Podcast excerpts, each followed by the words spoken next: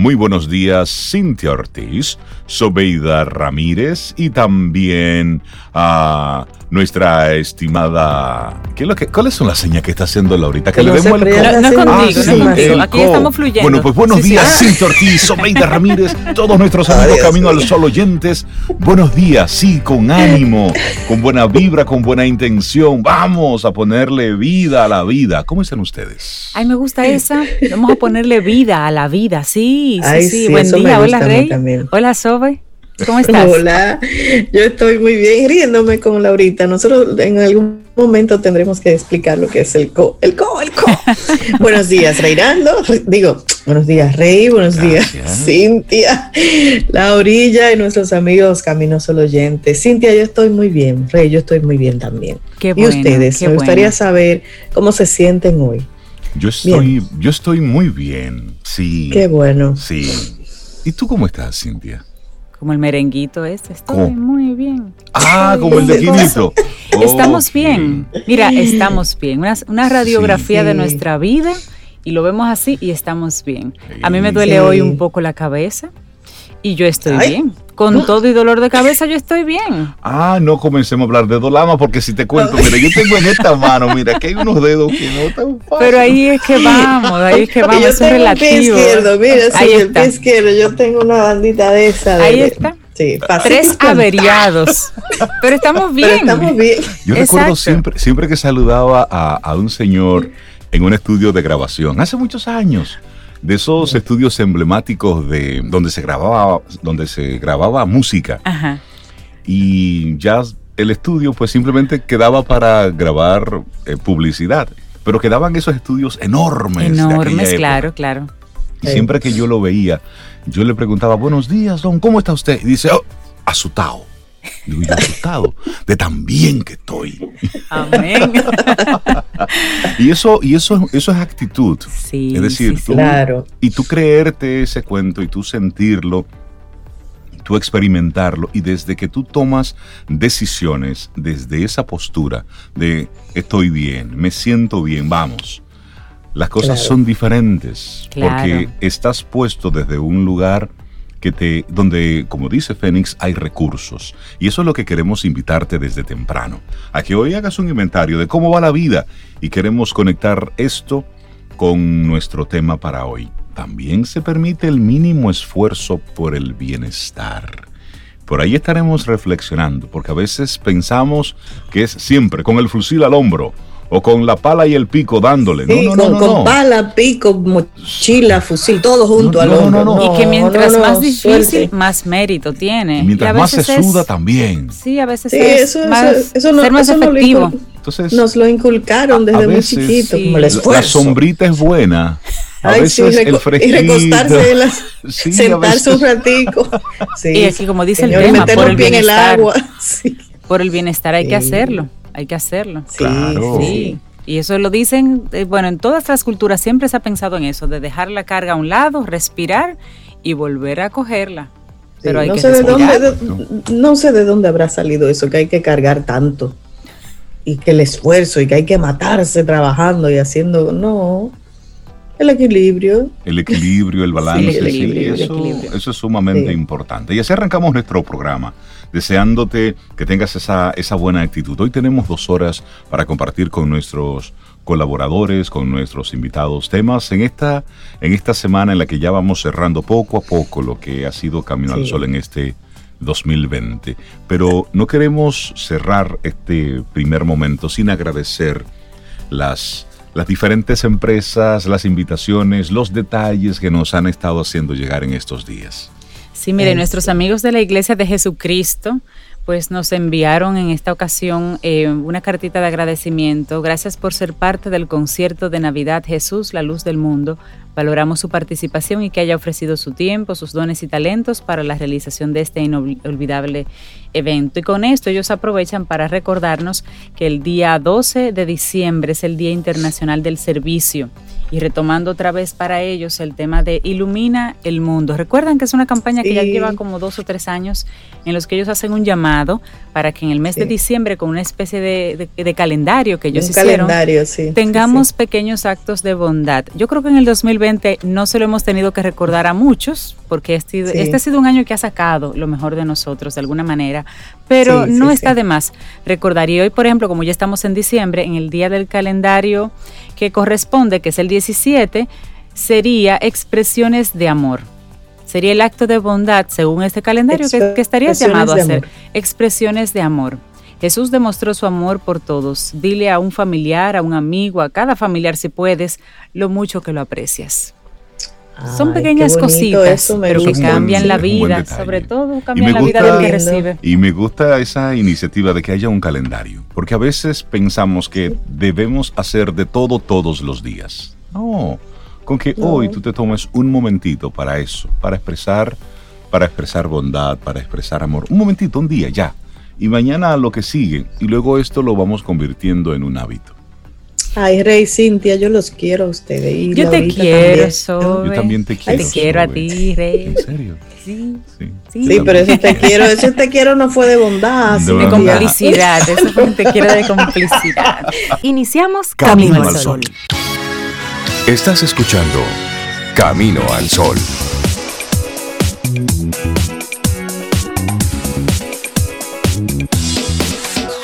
Y así nosotros arrancamos nuestro programa Camino al Sol.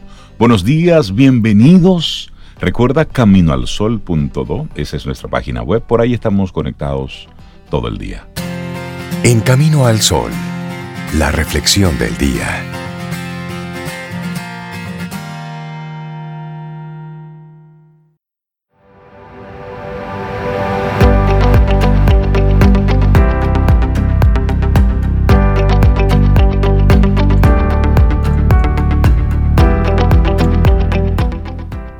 La vida es un eco.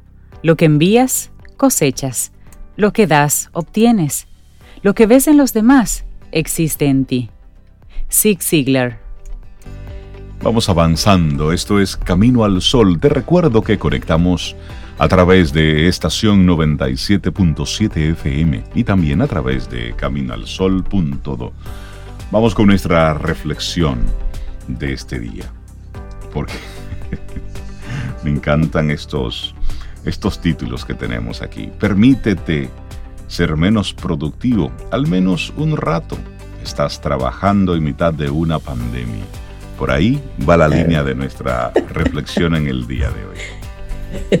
Claro, y es que la, la, pandemia ha obligado a millones de trabajadores a buscar un hueco desde el que trabajar en casa mientras aprenden a convivir con un virus que sigue expandiéndose por todo el mundo.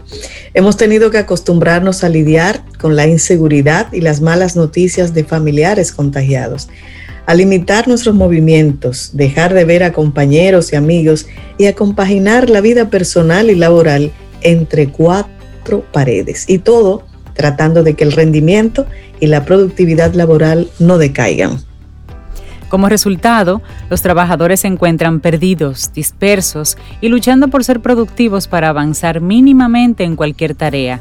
Con esta situación se ven obligados a esforzarse más que antes para permanecer el mismo rendimiento, para tener el mismo rendimiento, porque ahora están sufriendo un estrés añadido. Algunos estudios han encontrado ya que la pandemia y sus efectos secundarios, como los cambios de hábitos, afectan a la capacidad para conectarse y para mantener la atención. Tareas que antes se resolvían con facilidad requieren ahora más esfuerzo, también porque ha cambiado la forma en que nos comunicamos con los compañeros de trabajo. Y a veces son las empresas quienes están exigiendo mantener ese nivel de productividad. En mitad de esta crisis económica, algunas compañías están exigiendo más que antes a sus trabajadores. Y esto lo dice Dafne Cataluña, psicóloga y fundadora del Instituto Europeo de Psicología Positiva. Dice, es lícito hacerlo, siempre que tengan en cuenta en qué estado y bajo qué costo emocional tienen que trabajar sus empleados.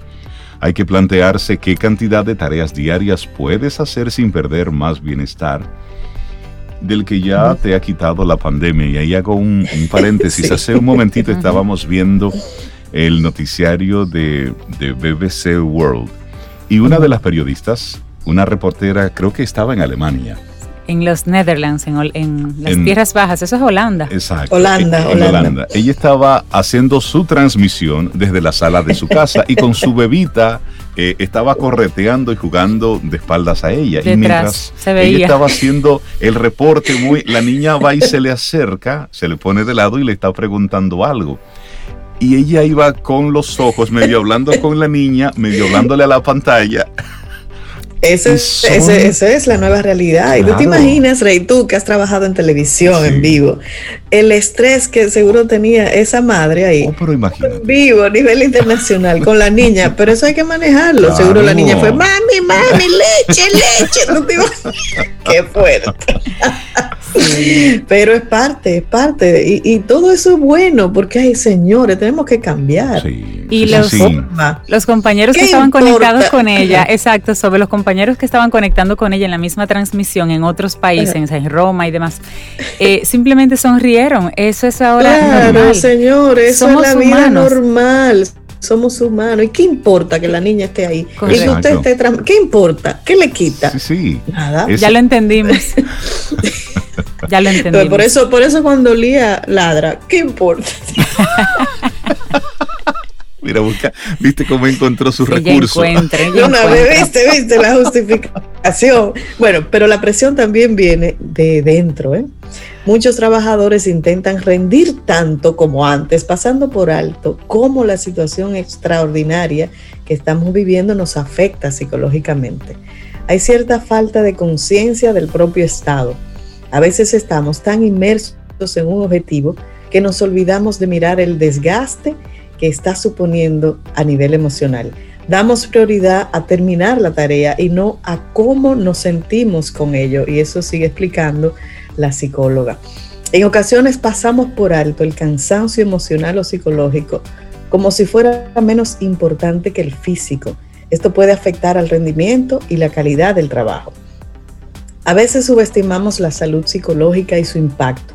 Es como querer rendir lo mismo cuando estás con una gripe o un catarro considerable. El rendimiento se verá afectado, coincide Marta Jiménez, quien es una doctora en psicología y directora del área de innovación e investigación en la clínica Área Humana. Eso es en España. Y las personas que son muy autoexigentes pueden olvidarse más a menudo de su bienestar emocional a costa del trabajo. Esto puede estar relacionado con varios factores. Uno de ellos es la valoración que creen que los demás van a hacer de sus actos. Piensan que no están haciendo lo suficiente, que deberían hacerlo mejor, que no lo están consiguiendo. Estos pensamientos pueden llevarles a valorar menos su rendimiento y su valía. Lo sigue explicando la experta. Estas personas pueden sentirse culpables porque creen que no están a la altura de lo que se espera de ellas. Bajar su rendimiento por la pandemia puede llevarles a arrastrar sentimientos de culpabilidad y de estrés, especialmente aquellos que suelen ser perfeccionistas. El perfeccionismo incrementa el temor a cometer errores, a no hacerlo lo suficientemente bien y a las consecuencias que se derivan de ello, cuenta Jiménez. Y esta situación se agrava al no tener cerca a los compañeros de trabajo que habitualmente funcionan como una red de apoyo. Trabajar solo desde casa hace que nos falte una referencia de cuánto y cómo están trabajando los demás, lo que también puede afectar a nuestro rendimiento. Cuando no tenemos información sobre los demás, improvisamos y nos regimos por nuestros propios estándares. Si somos entonces perfeccionistas o muy exigentes, esos estándares los vamos a colocar muy altos, y esto lo explica Cataluña.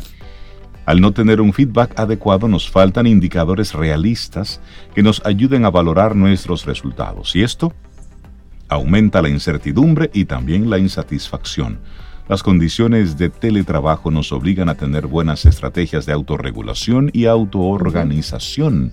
Coincide. Esas dos palabras son tan claves en todo. Claro, claro. Y uno de los consejos más prácticos para los jefes, para las personas que tienen posición de liderazgo, es hacer reuniones diarias en las que se pueda hablar no solo del trabajo, ¿eh?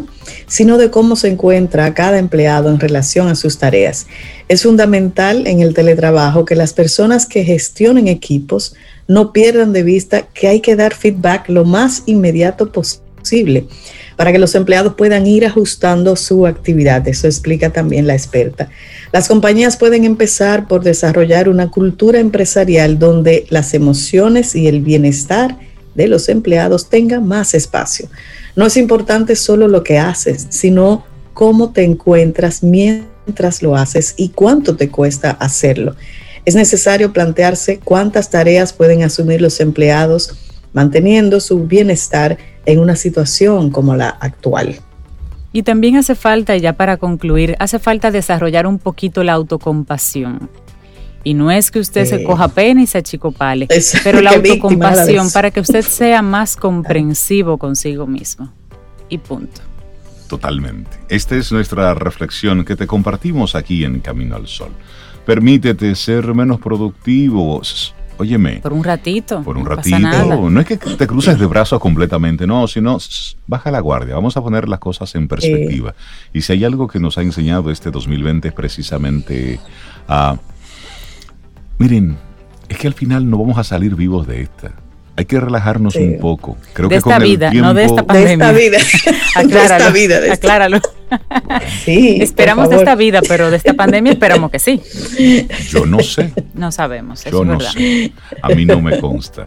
Pero la verdad es poner esto en, perspectiva, porque hemos poniéndole tantas eh, tantas estructuras, tanta rigidez a todo lo que hacemos, tanto perfeccionismo absolutamente detrás de todo, que eso entonces nos impide ver lo que realmente es la vida. Y la vida, señores, esto es experimentación, esto es aprendizaje, conectado con gozo, con, con tú estar inventando cosas. Y le hemos puesto tantas cargas que no hemos olvidado de qué es lo más importante para todo esto. Por eso, sí. sí, sí, hoy analiza todo lo que estás haciendo, cómo los estás haciendo, cómo lo estás haciendo, cómo vas gestionando todo esto. Y esas palabras que Cintia mencionó hace un momentito, autogestión, autorregulación, todo eso viene dado por esa conciencia de qué es lo que estamos haciendo aquí. Ayer decía, decía el, el organismo que agrupa las iglesias evangélicas, decía que lo que tiene que suceder en la población es que cada quien se cuide, que cada quien se autorregule y se autogestione. Y eso es así. es así. Estoy viendo ahí cómo el COE está hablando otra vez del operativo para Navidad. Miren, señores, eso es pérdida de dinero. Adultos cuidando a adultos. No, señor. De verdad, mientras el mundo está cerrando de nuevo por esta nueva ola, aquí estamos en fiesta y pachanga. Es decir, señores, esto, esto es más serio de ahí. Y esto es autorregulación, esto es autogestión. Si bien es cierto que hay sectores económicos que necesitan, no es menos cierto que si en nuestro país la corrupción tuviera una consecuencia, tuviéramos recursos para ir gestionando toda esta parte económica. Mira cómo sale que República Dominicana está dentro de los pocos países que tiene su deuda sobre un 70%. Es decir, usted gana 100 y debe 70 con el 30 a ver qué usted resuelve de su día a día. No, es decir, es una situación para nosotros ocuparnos. Y ahí entramos con esta reflexión en el día de hoy. Ten un buen día, un buen despertar. Hola. Esto es Camino al Sol. Camino al Sol.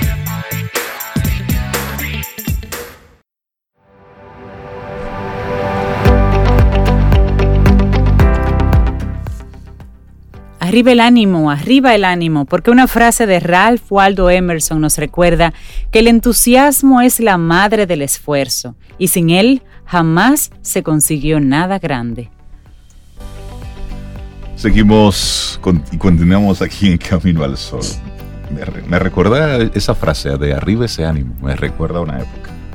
Ah, ¿cómo tú lo decías? ¿Eh? Dilo como tú lo decías. Me recuerda una época. Me acuerdo de una época. Vamos avanzando en este camino al sol. Es jueves, estamos a 17 de diciembre.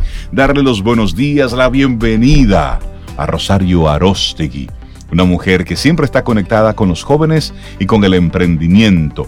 Buenos días, Rosario, ¿cómo estás?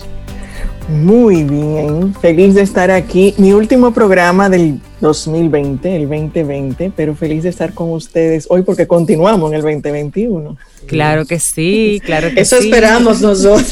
sí, es diferente, pero sí.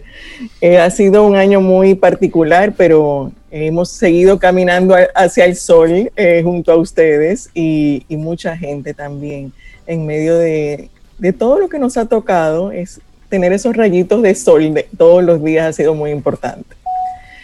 Y, bueno, pues hablar de en este último programa eh, del año de esos aprendizajes y yo decía, ¿qué me llevo en mi mochila? ¿Y por qué que me llevo en mi mochila? Bueno, para mí la mochila tiene un significado de, de andar ligero. Me encanta andar con una mochila porque es mano libre, camina y además hay un espíritu aventurero conectado con esa parte de la mochila. Y yo creo que este año nos ha enseñado, la aventura es sencillamente voy a ver qué pasa y pues no tenemos la seguridad de qué es lo que vamos a encontrar.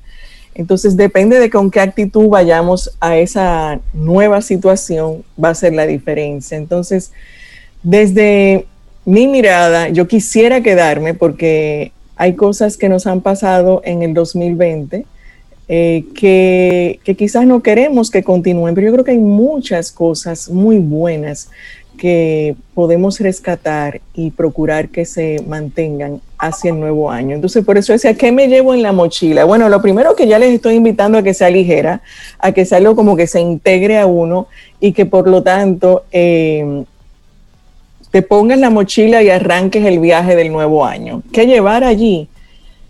Espero que con todo el tiempo que hemos tenido para reflexionar, para cuestionar, para redefinir prioridades, ya sepas qué elegir qué va dentro de la mochila. Y ahí voy a hacer un, comentario porque incluso aquí en las distintos, en el programa eh, hemos comentado de las etapas para manejar un cambio. En algún momento yo misma decía, yo creo que nos están dando tanto tiempo para que ajustemos y acomodemos el cambio y se instale.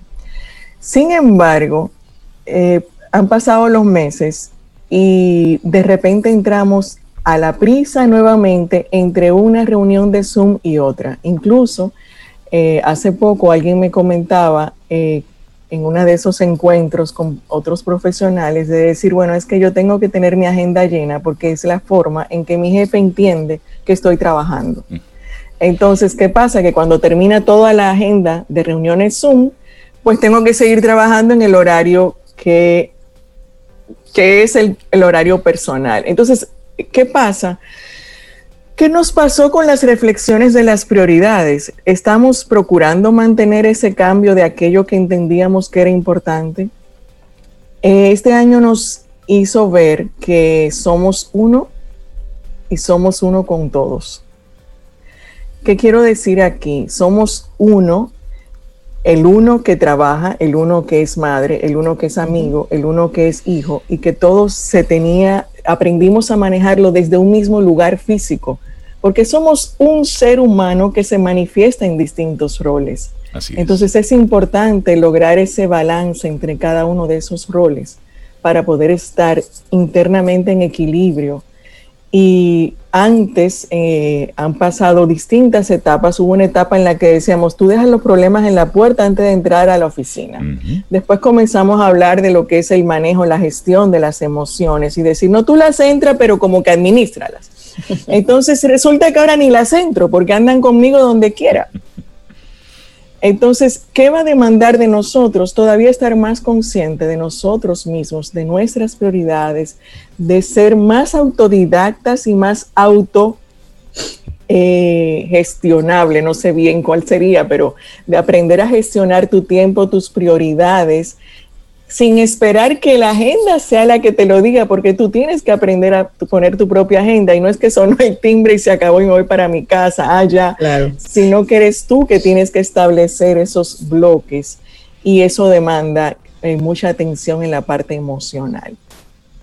Y eso es de cara a la persona y también a las empresas una mirada a que para que tu gente se sienta bien, para fortalecer ese clima, ese compromiso que nace de que sé que me tomas en cuenta como persona, eh, pues veas que esto es lo que está pasando en ese colaborador tuyo. Entonces, los dos, la empresa, eh, mirar a la persona como un todo, que está trabajando contigo y que entra tu casa a la oficina y no se sabe bien cómo, cómo, cómo se comunica esto, porque esta parte va a seguir por un buen tiempo. Entonces, eh, en estos días estaba hablando con nuestro amigo Rafael Ayala, una conversación muy interesante que luego compartiremos, y hablaba precisamente de que eh, el peligro es que quizás a nosotros como facilitadores ya no nos quieran tanto ver, sino que se mantenga la distancia. Entonces sí, o sea, ¿qué, ¿qué, se queda y qué se va? Pues sí, qué bueno poder acceder a tantos expertos, facilitadores, consultores desde, la, desde tu casa, pero ¿qué implica esto y cómo voy buscando ese balance? Entonces, eh, esa parte de invitarnos a mi invitación es en este momento que entremos en Navidad, no importa si todavía estamos entre trabajo y demás, busca hacer una pausa porque aprendimos que se puede pausar y no pasa nada. Exactamente. Entonces, eh, pues vuelve a pausar para revisar qué de lo que has vivido te quieres llevar en la mochila y qué lo vas a dejar en este año porque realmente te diste cuenta que no sirve, porque hemos pasado por un tiempo de, como decía, los primeros meses de reflexión y, énfasis y abiertos a recibir todo lo que estábamos compartiendo desde las redes. Nos llenamos de mucha información, pero como dice uno de mis amigos consultores, pero no lo dejaste pasar por el cuerpo. Entonces, como no está dentro de ti, no lo has interiorizado y el cambio no sucede probablemente eh, puedes llegar a fin de año abrumado de tanta información que has recibido y de tantas emociones, pero sin saber cómo canalizarla, pues vuelve a tomar la pausa para poder seguir. Entonces, el darnos cuenta, ese ser uno y que somos uno con todo, nos invita a, que ojalá, porque es lo que necesitamos, ser más empáticos con todos. Eh, también desde la mirada empresarial esa parte social, responsabilidad social, esa empatía, eh, porque para que a ti te vaya bien, también, o sea, para que a mí me vaya bien, también es bueno que a ti te vaya bien. Claro, es, es entender ese bienestar colectivo y cómo el bienestar colectivo impacta en el individual, que a veces como sociedad nos cuesta entender eso. Rosario, te escucho hablar y me hacías un ejemplo de una persona que eh, estaba recibiendo la presión de sus superiores de tener, de mostrar una actividad, no enfocado en el resultado, sino en ocupar una agenda. Si ese es el caso en el que algún camino a los oyentes se encuentra, donde sí, donde pasó por el cuerpo toda la información de este año, donde quiero tener una dinámica diferente, pero el sistema económico en el que estoy involucrado, es decir, la parte laboral, me está demandando un tiempo que no necesariamente es productivo, sino que es tiempo ocupado, como si fuera algo de terapia ocupacional. ¿Cómo, cómo salirnos de, esa, de ese bucle? Porque al final se va convirtiendo en una especie de espiral. Sí, bueno, lo primero es que, eh, por eso decía, el ser uno eh, es una invitación a que asumamos nosotros la responsabilidad por lo que sí controlamos. Y eso precisamente era un punto que tengo por aquí, porque es decir, eh, que yo sí controlo, yo sí controlo mi mente, mi cuerpo y mi alimentación. Y esos tres variables que puedo mencionar ahora son los que me van a ayudar a que el amigo COVID sigue allí, pero yo tengo que saber manejar lo que sí puedo. Y esa parte yo sí la controlo y yo sí decido.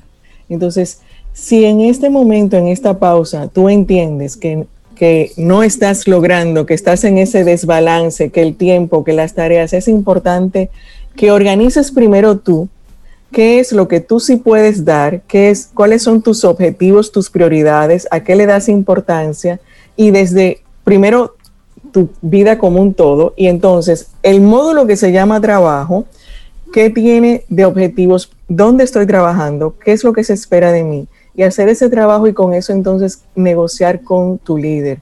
Porque es que eh, he estado hablando desde la persona y, hago algunos mensajes hacia la organización, pero aquí hay algo importante, es que hay un llamado a que asumas tu responsabilidad y dije autogestión, autoliderazgo. Mientras más eh, teletrabajo estemos, pues yo tengo que asumir más responsabilidad por mis resultados y eso implica del otro lado un líder consciente de esto entonces, eh, hace tiempo que veníamos hablando desde la gestión, ¿qué es más importante? ¿El tener muchas reuniones, el ver tu trabajo o el obtener resultados?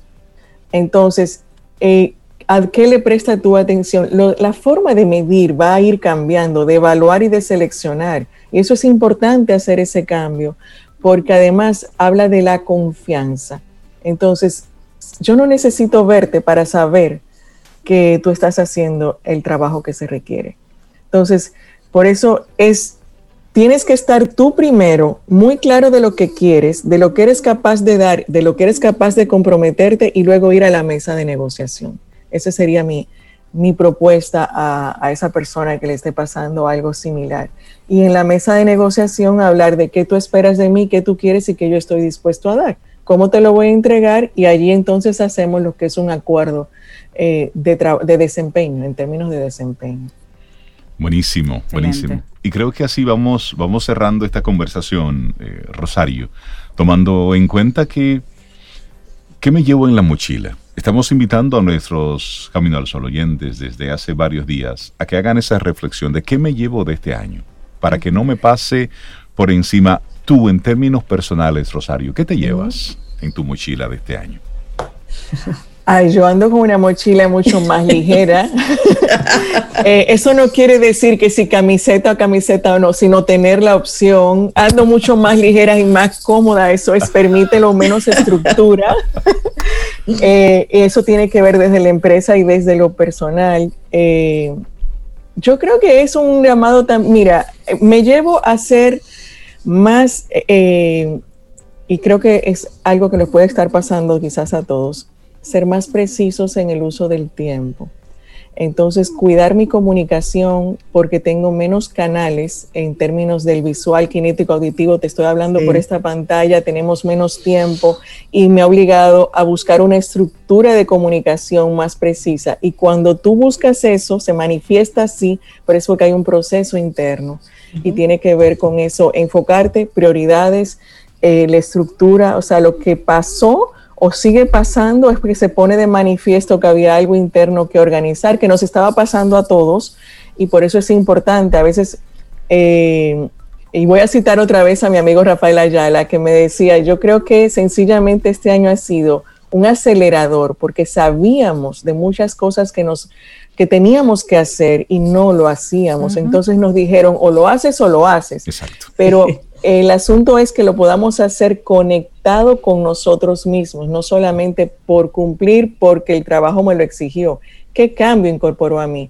Entonces, eh, yo me llevo el que definitivamente me gusta la mochila, me parece comodísimo andar con la mochila.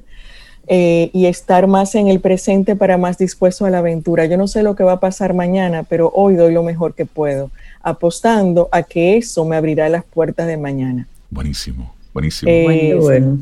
Y que esa, eh, porque eso me permite también ser más flexible, estando en el presente, eh, para poder dar la mejor respuesta con lo que hay. Porque igual, y mañana yo no lo controlo, pero lo que yo puedo entregar sí.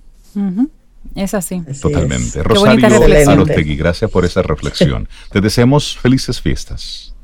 Igual para todos y todos los caminos solo oyentes y que lleven esa mochila bien ligera y nos sigamos encontrando en la aventura del 2021.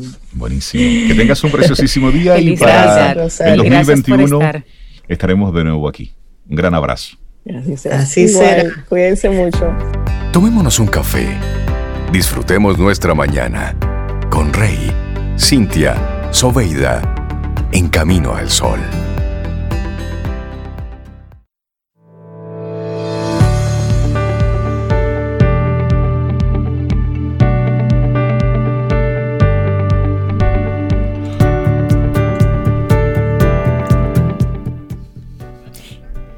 Y dice Harvey, Harvey Samuel Firestone, dice, sacas lo mejor de los demás cuando das lo mejor de ti. Ay, ay, ay, seguimos avanzando. Eso es Camino al Sol a través de estación 97.7. Y darle los buenos días, la bienvenida a Richard Douglas. Buenos días, Richard, ¿cómo estás? Pues feliz de estar otra vez con ustedes. Gracias por esta oportunidad de comunicarme con los amigos al Camino al Sol oyentes y más. Gracias a ustedes, a CCN. Eh, un poco triste por la noticia de las divergencias políticas entre Venezuela y República Dominicana con respecto a los espacios aéreos, pero yo tengo fe y sé que esto se va a resolver antes de mi retorno. Porque tú estás en Venezuela. Sí. estoy en Venezuela. Si no, me, eh, les confieso que ya estoy entrenando en una piscina que encontré para irme nadando. Por Dios. No será necesario. Por Dios. Que hablando se entiende la gente. Esperamos que esto se resuelva a la, a la brevedad, porque son. Es una... Pero no es un tema político en esencia, es un tema de salud, ¿no? Es un tema de salud político. Oh. pero eh, es, un tema, es un tema de salud que se convirtió en un tema político. Exactamente. Exactamente, exactamente. Pero tú estás bien, todo, todo en paz para allá. Yo estoy feliz porque estoy compartiendo en mi casa, en mi, en mi hogar, con mi familia, mi familita, y estoy muy tranquilo, muy feliz. Pero bueno. esas son cosas que pasan que se superan. Yo quiero en el día de hoy hacer una última recomendación para este año sobre una película que está eh, en Netflix. La pueden ver muy fácilmente, una película corta, una película hecha en base a una historia real de hecho, la historia la escribe el protagonista de la película, eh, me refiero al personaje, no al actor. Y la película trata sobre ese tema famoso de la frustración que arrastra un individuo joven en un pueblo pequeño, que además tiene el hándicap de que es hijo de una mujer dependiente de las drogas. Eh, siempre en la película norteamericana que vemos la dependencia de la droga la vemos en personas de color, esta vez es una mujer blanca, muy blanca. Y, es un personaje que hace con majestuosidad Amy Adams, esa actriz famosa que conocemos, que hizo Hechizada, la última versión de Hechizada. Amy Adams hace aquí un personaje de, la mamá de, un muchacho al cual eh, ella tiene que, que, criar, pero lo hace con ayuda de su mamá, que es la abuela del niño, que al final es quien le genera, le crea al niño esos, esos valores fundamentales de la vida para crecer con, con entusiasmo, para, para desarrollarse como individuo. Tú tienes que ir a la escuela, tú tienes que hacerte una persona importante. Al final el muchacho también desesperado en aquel pueblo que no sabe por qué la abuela le mete tanta presión para que sea, inclusive la abuela cae enferma y sale de la clínica sin permiso, sin que le den el alta, para irse a cuidar al nieto. Y va y se lo saca a la mamá de la casa del hombre con que vivió. Y el muchacho le dice, pero ¿por qué es que tú me fuñes tanto para que yo sea eso? Dice, porque yo, yo no voy a vivir toda la vida y cuando yo me muera, alguien tiene que salir de esta familia bueno. es una, es una, una historia interesante, muy bien dirigida por Ron Howard. Ron Howard es un director muy avesado, norteamericano, eh, ganador del Oscar por la dirección de la película The Beautiful Mind. No sé si ustedes se acuerdan de esa película. Sí, Que era, que era un profesor de matemática magnífica él ganó el Oscar por esa dirección, pero ha, sido eh, director de muchas películas. Las más recientes y, e importantes son El Código da Vinci y Ángeles y Demonios con, con, Tom, Hanks. Entonces, este director, que también es productor, decide tomar esta historia de este muchacho que la publica y además se gana el premio Publisher y busca este elenco. La abuela es Glenn Close. Eh, ya Glenn Close tiene 73 años, pero el personaje que hace es como de 80, 81 años. y lo hace de manera sencillamente impresionante. Hay que ver a, Glenn Close en este papel, que no es un papel de, mujer bonita, de mujer elegante, de la mujer atractiva o de la mujer dura. ¿Se acuerdan que hizo un personaje de hombre, Glenn Close? Y, lo hizo de manera muy, muy profesional, de manera muy histriónica. En esta, en esta ocasión es una abuela de campo, una abuela ya vieja, cansada, inclusive una abuela que cojea, pero lo hace de manera impresionantemente convincente, creíble, confiable, como tiene que ser una actriz. Aquí podemos también ver a Gabriel Vaso, un muchacho joven, que es el que hace ya del muchacho cuando crece. Y tenemos a Bob Hopkins, no sé si se acuerdan de Bob Hopkins, que trabajó en muchas vaqueradas. Mm. Y también tenemos a Freida Pinto, una india, una muchacha que es de la India, pero que vive en Estados Unidos, que fue la que hizo quisiera ser millonario, ¿se acuerdan? Sí, Slumdog Millionaire, sí, la chica. El, muchacho que hace de, de, jovencito cuando es niño, medio gordito, se llama Owen Astalos. Owen Astalos es un muchacho joven que ha trabajado en algunas series norteamericanas y que tuvo esta oportunidad de este gran personaje. Lo estoy haciendo un poquito resumido porque la ahorita me va a matar, pero como quiera, ustedes ya tienen la visión de lo que les estoy ofreciendo. En Netflix, por favor no se la pierdan, eh, se llama Hability, Hilly Billy, Hill Billy una elegía rural. Hillbilly, una elegía rural. Close. ponen una elegía rural, no sé por qué, siempre buscan unos títulos en español que no tienen que ver. Hillbilly es como habilidad, en la, sería la traducción literal. Pero le pusieron una elegía rural en español. En Netflix, gracias por esta oportunidad. Feliz Navidad, próspero año nuevo. No se pierdan la nueva versión de Camino al Sol en, en el 2021, que va a ser mucho mejor que la que hicimos en el 2020. Gracias por esta oportunidad a ustedes, gracias a CCN, gracias a los Caminos al Sol oyentes y más por permitirnos esta oportunidad. Como estamos en TVT musical, yo quiero pedir la canción de Sabina de los 80 y morirme contigo si te matas. Oh, por Dios. Eh, ese, es el nombre. ¿Cómo, ¿Cómo es el nombre real? Ese? Y, morirme, y, morirme Así mismo. contigo. Y morirme contigo. Richard, pues muchas gracias por estas recomendaciones de todo el 2020, porque con tanto tiempo libre, entre comillas, que este año nos ha traído en casa, tus recomendaciones han servido para que podamos sortear todo lo que aparece y coger y escoger buenas producciones. Así que y, disfrutarlas. y, como, ustedes dijeron, superar los problemas que nos ha traído esta pandemia. Claro, claro. Uno de los cuales ustedes no mencionaron, que es soportar al cónyuge más tiempo. Ay, no. eso depende, eso depende. Richard, un gran Feliz Navidad, Richard, un abrazo. Hasta el próximo año. Mm, disfruta tu café en compañía de Camino al Sol.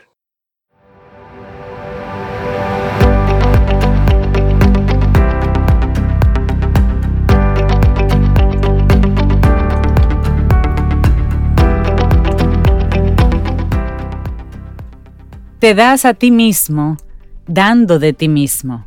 Una frase de Matt Kahn.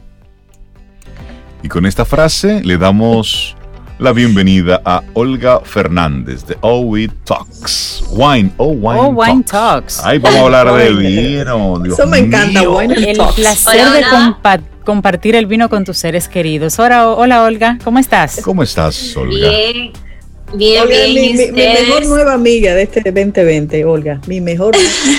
Mira, vamos a compartir este segmento dedicándoselo a Neno, Neno Apolinar, que siempre nos escucha desde Kansas y nos manda a decir que él nos quiere mucho. Pues Neno, te ah, queremos. Neno, hazte de cuenta que esta copa de vino también está para ti. Hola, Olga, ¿cómo estás? un brindis a, distancia, como dice por ahí. Eso es válido, eso es válido. Claro. Olga, ¿cuál es, y, cuál es la diferencia entre usted tomarse un vino solo versus compartirlo con alguien? Muchísima la diferencia. Incluso el vino, yo ya a, a- a pensar mío, personal, es que el vino está para compartir, para intercambiar percepciones, para ver que cada uno encuentra en el vino y pues ir encontrando la, ma- ma- la magia detrás del vino. Es Sí. muy diferente a tomarse el vino solo, que uno se lo puede disfrutar, claro que sí, y uno puede describir el vino y pues encontrar aquellas sorpresas que tiene cada botella, pero no es lo mismo que discutirla con otras personas. Entonces, para mí eso es como lo más importante que tiene el hecho de compartirlo. Además de que podemos probar más vino, no necesariamente. Eh, el mismo. O sea, si por ejemplo tenemos una reunión nosotros cuatro, pues podemos tener, o, o cinco o seis personas más siete, podemos tener tres o cuatro botellas de vino y así probamos cuatro vinos diferentes, no Ah. solamente uno. Yo pensé Ya que compartir, de, de la cantidad.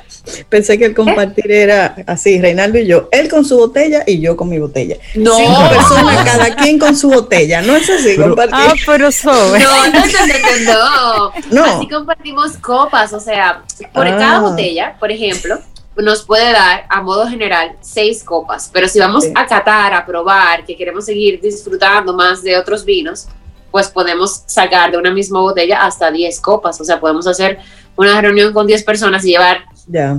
varias botellas de vinos y así podemos pues disfrutar y tener una interacción de qué te pareció a ti, qué te gustó, qué, te, qué encontraste, a qué te huele, cómo, o sea, cómo, produ- qué, qué te produce, qué te provoca ese vino en boca o qué te recuerda. Y esto, También, porque hay vinos que recuerdan cosas. y esto Claro. co- conecta con una pregunta que siempre he tenido. Si alguien tiene la respuesta, por favor, de verdad, de manera encarecida, le pido que me la comparta. ¿Quién le dijo al dominicano que,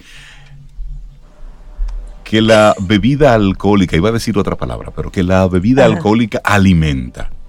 Es decir, aquí al, sí, ¿Cómo? es decir, al dominicano le gusta tomar es cantidad. Las botellas de cervezas que rueden. Eh, si es ¿Y tú bebida fuerte, dura, eh, que rueden las botellas. Señor, eso no alimenta. ¿Y tú crees Eso que es- por alimentación, Rey? Pero será. Esa es la, esa primera pregunta. No, es no, para pero- alimentarse pero que se lo toman. Y, y hago la pregunta a propósito de lo que nos comparte Olga. Es decir, tú estar con unos amigos y tú compartir una experiencia de un vino que no tiene que ser una botella para ti solo, no. Es compartir una copa y no necesariamente completamente llena hasta arriba, sino el tú tomar un sorbo, compartir, conversar, que te sabe. Saborearlo. Saborearlo. Y lo bonito es que esa conversación en el grupo con el vino comienza por ahí, comienza de que a qué te sabe, a qué te, pero Sí. se va luego a lo personal. Mira, este vino, este sabor me recuerda cuando yo era y por ahí puede darse una conversación entonces muy rica que al final, si no son expertos catadores, la reunión va a versar sobre el vino unos cinco minutos, Olga, y tú me y tú me, me, Claro. me corriges. El Claro. resto va a ser qué yo siento tomando esto y luego con qué me conecta y tú dices lo con qué te conecta a ti y luego cómo nos conectamos nosotros con esta experiencia. Correcto. Y también de paso, quién sabe, quizás si la conversación pues es bastante rica, hasta planes futuros pues se puede crear con ese grupo de viajes, de experiencias, de, de, o- de, o sea, de otros momentos para compartir y pues disfrutar ya el vino Que tú en digas, otros. ¿Tú te imaginas Sí. que nos tomemos un vinito así como este en tal o cual sitio? Entonces ya eso da a la Claro. Planificación esto de me un acuerda viaje. un vino que yo me tomé uno en tal sitio. soñar. Sí, Claro sí, que sí, claro que sí. No, y se- Olga, eh, de verdad, el vino es una experiencia, compartir y tomarse Sí. un vino, mira, Por aunque eso, sea solo, no pero alimenta. compartir es una experiencia. ¿Alimenta o no, Olga, entonces? No, no, no, es que me refiero Bueno, a, a la cantidad. Sí, porque es que Bueno, de verdad es bueno, curioso. bueno. Alimenta el espíritu. El vino es muy rico en resveratrol, que es el mayor antioxidante. Sí. eh, que normalmente tiene muchas propiedades. eh, ya muchos lo hemos escuchado de rejuvenecimiento, desestresa. Dice que tiene, hay estudios que indican que pues puede contrarrestar un poquito las enfermedades de diabetes, eh, las enfermedades cardíacas, pero obviamente esto es con moderación, con un consumo moderado en cuatro, el tiempo. Cuatro onzas en el almuerzo. Ya yo lo sé, Olga. Y ay, aquí se está Correcto. practicando eso. aprendiendo. Olga, si vamos a juntarnos un grupo de amigos para así ahí aprovechar y tomarnos un par de vinos, y son personas de diferentes edades, de diferentes gustos, si una persona dice, ok, ¿qué vino brindo? ¿Qué tipo de vino brindo? ¿Hay alguna opción como segura que uno puede decir, bueno, busca una, un vino de tal tipo que más o menos les va a gustar a todos? Mira, si es una reunión que vas a tener, que lo vas, a recibir, no hay nada más agradable que te reciban como, bueno, a quien les guste, porque hay personas que no son tan amantes a, estas bebidas, pero no hay algo que, y principalmente nosotras las chicas, que nos emociona eso, eh, que nos reciban con espumantes. O sea, ese detalle de, ah, mira, bienvenido, o por ejemplo, puede ser un ponche. eh, esa recepción siempre es importantísima. El ya ponche. luego, eh, para disfrutar, para catar, para seguir probando, eh, los blancos, si son de blancos, pues los chardonnays son muy interesantes para la época. Son bastante mantequillosos, nos recuerdan eh, los albariños también, pues notas un poquito eh, que tenemos en el ambiente de Navidad. También, si vamos con los tintos, el Pinot Noir, el Zinfandel, son importantes porque son bastante adaptables a los tipos de alimentos que vamos a consumir en esta temporada o lo que solemos realmente compartir a, ni- o sea, a nivel de, de comida en esta temporada, porque la verdad es que no podemos pensar solamente en el vino solo. Es muy, o sea, es poco común que realmente nos tomemos el vino solo. Siempre lo acompañamos de algo, de alguna, de algunos embutidos, algunas picaderas o al- algunos, eh, alguna comida especial. Ya depende de cada quien y de cómo desee sorprender. Pero sí, normalmente me concentraría en estas, en estas variedades porque son bastante adaptables a los diferentes platos de esta Y época. una, una, una, una curiosidad, Olga, si empezamos con un espumante, luego pasamos a un blanco, ¿nos mantenemos en el blanco espumante o podemos pasar luego al tinto? ¿Qué es lo, lo, lo que se estila? Se estila que sea espumante, blanco, un tinto ligero y luego van aumentando los tintos en su intensidad. Si, por ejemplo, yo tengo aquí un espumante, pues a la bienvenida, el vino blanco, solamente tengo uno o dos, debo de entender cuál de los dos es más intenso. Si, por ejemplo, tengo un albariño joven con poca barrica y tengo un chardonnay, pues californiano con más barrica, que tengo más fruta, más intensidad, entonces yo empiezo por el albariño, luego por el chardonnay.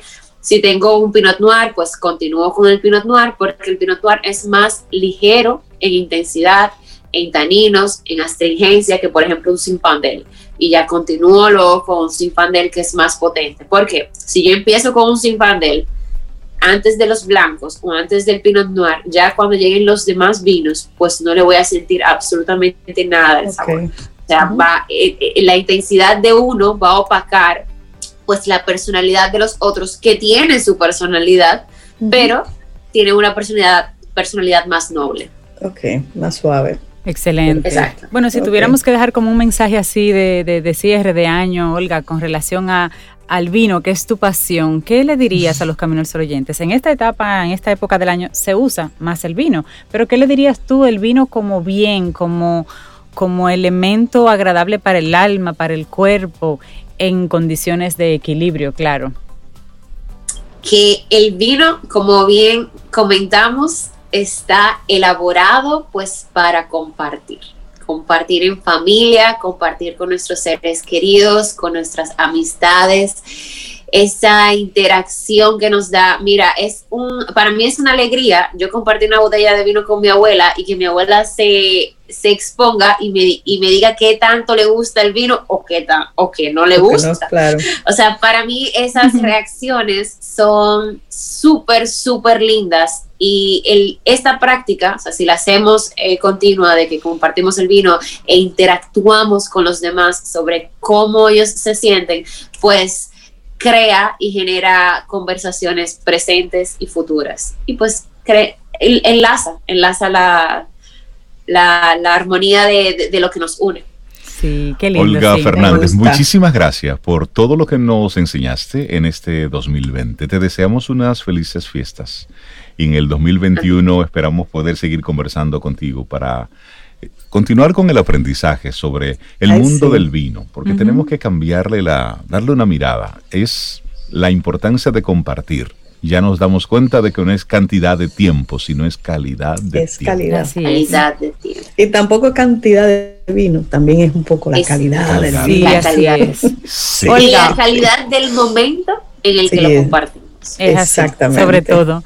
Olga sí, sí. Fernández de All Wine Talks, síganla en las redes. En estos días me imagino que tendrá más información de lo habitual con relación al vino. Y gracias y feliz Navidad para ti, Olga. Gracias a ustedes. Gracias, Feliz. Navidad. Un, Un abrazo. abrazo. Un Un abrazo.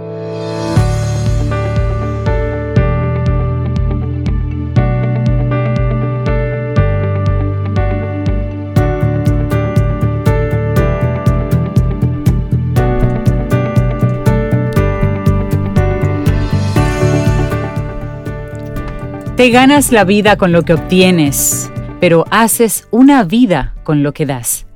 Winston Churchill. Continuamos Camino al Sol, contentísimos de recibir música aquí en casa. Artistas, nos encanta estas conversaciones y darle los buenos días, la bienvenida a Christopher Calderón, artista, para conocer parte de su música, sus fusiones, de dónde viene todo esto. Así es que, Christopher, buenos días, ¿cómo estás? Qué bueno verte, Buenos Christopher. días. Sí, igual, qué bueno verles y escucharles, que siempre es agradable. Muchísimas gracias por la invitación, Sobe, Reinaldo, Cintia. Gracias por recibirme en el programa, uno de mis programas favoritos. Y sobre todo que podamos presentar mi música es un gran honor. Ay, qué rico tenerte. Anoche te decía, estuve escuchando tu música, Chris, y me encantó. Me gustó muchísimo, de verdad. Eh, esa, esa mezcla de, de fusión, ¿de dónde te sale esa mezcla así? Sí, Oh, pero vamos a hablar de eso, del sí, de esa Caribe. vena Sí, artística. sí, sí, sí. Oh, pero del Caribe, del Caribe, ¿verdad? Del Caribe. Eh, bueno, es así, la- el álbum está lleno de mezclas, de fusiones, mezclas loquísimas que uno pudiese pensar que no, que no se podrían lograr, pero están allí. Hay una canción en específico que se llama El Fogón, que yo creo que es el, el- el máximo logro de todo el equipo, pues es una mezcla de bachata con gaga, con eh, reggae y con rock en una misma Oye. canción. Y todo se oye ergonómico y yo creo que, que, que es, que es un gran logro. Por otro lado está Viajando, que es un fusón, el fusón que creó la familia André y que luego popularizó Chichi Peralta en una canción hermosísima. Está Por Favorcito, que es una fusión tropical eh, bastante linda y muy bien lograda. Fue un gran esfuerzo, más de 35 personas involucradas en la creación de- del álbum, tanto en el aspecto visual como en el aspecto sonoro. Y pues conjugar a toda esa gente eh, detrás de un sueño, pues eh, realmente eh, es una gran satisfacción. Los Mm. nombres de tus canciones y la letra de tus canciones, Chris, por favorcito, arroz, habichuela y carne, ¿las escribes todas tú y en qué tú te inspiras? Es muy dominicano, obviamente ahí no hay un extranjero ayudándote Sí. con eso, pero cuéntame, ¿cómo sale una canción de esas? Bueno, eh, mi nombre es Chris Calderón y yo quise eh, que el álbum tuviese autenticidad. Entonces, por esto que todas las canciones tienen que ver con la gastronomía dominicana, eh, con las palabras dominicanas, y en específico Robicho y Carne, por ejemplo, fue una canción que nació eh, en el año 2018 cuando estaba en, su mayor furor el tema de Venezuela, pero que luego tomó muchísimo mayor sentido cuando sucede lo de lo de la Plaza de la Bandera, ¿no? Y Ujú. las protestas en la Plaza de la Bandera que dieron al traste con el cambio de gobierno. Entonces la, eh, la fusión de la- del nombre de la canción y su, y su tema fue eh, una mancomunidad perfecta, porque al, al hecho de darse en la Plaza de la Bandera, de la Plaza de la Bandera, el concepto del álbum ser eh, gastronómico y todo lo que tenga que ver con un calderón, con un caldero gigante, eh, pues entonces hizo una muy linda comunión. Y ahí está, cada canción tiene metáforas que tienen que ver con la gastronomía, y, y con lo que yo soy, con lo que somos como dominicanos.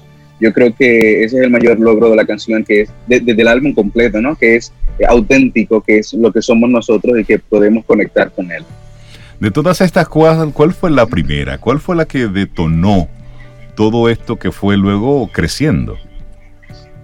Yo creo que la primera fue Por Favorcito, que me parece que es la que vamos a escuchar. Eh, a continuación. Por favorcito fue una canción que me regaló el dolor a partir de una trilogía amorosa indeseada. Me decía Pavel Núñez que es indeseada. y yo, bueno, claro, todas las trilogías amorosas son indeseadas. y, entonces nada, esa canción nació hecha una noche junto con mi banda. El, el baterista, el percusionista tomó la guitarra, vaya ironía, y, y el pianista eh, puso una percusión oriental en, en YouTube y a partir de ahí nacieron las melodías de la canción y el coro es tal cual estuvo esa noche sin mayores arreglos. Y yo creo que, bueno, esa fue la primera y para mí la más auténtica también, la más orgánica, por poner una palabra. Cuéntanos de tu banda, la banda que te acompaña, y cuéntanos un poquito sobre toda esta música que ya has producido. Tenemos concierto, tenemos disco, danos novedades, Cristo.